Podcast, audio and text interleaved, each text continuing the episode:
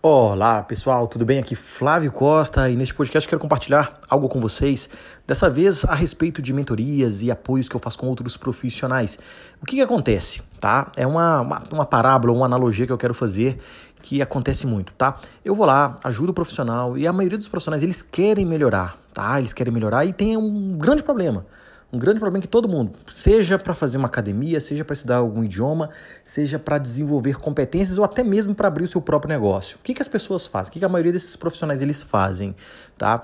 É, quero desenvolver e aí eles não é, é, mantêm uma forma de desenvolvimento constante. Esse é o problema. Ou quer deixar tudo para a última hora achando que isso vai resolver, ou tem um plano, é, desenha, escreve e na hora de colocar em prática eles não colocam. Por que isso acontece?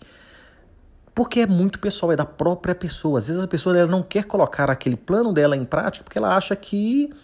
Porque ali na prática que vai de, de, de fato te dizer a verdade se o seu plano foi correto ou não.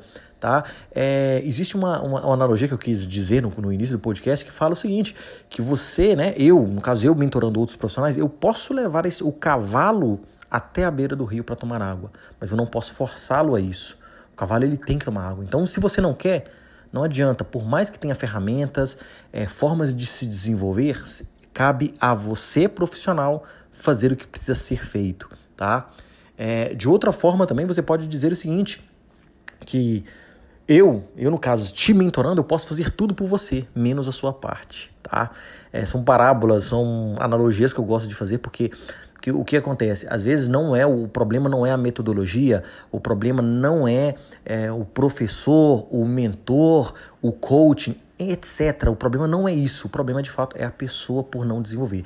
Então você tem que sair desse status quo de procrastinador para realizador. Você tem que realizar.